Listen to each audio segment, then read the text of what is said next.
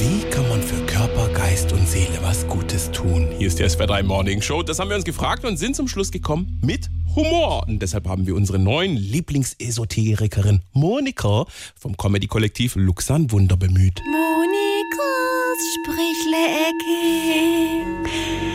Hallo, ich bin's, die Monika.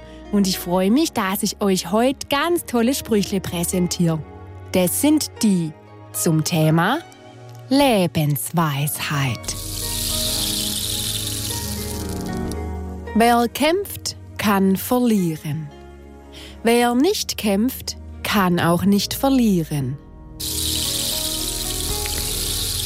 Wenn dein Glas halb voll ist und du trinkst es dann halb leer, dann ist es dreiviertels leer.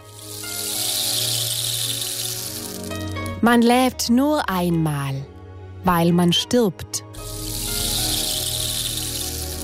Glück findest du nicht, indem du es suchst, sondern indem du es findest. Wer niemals etwas aufgibt, kann nicht bei der Post arbeiten.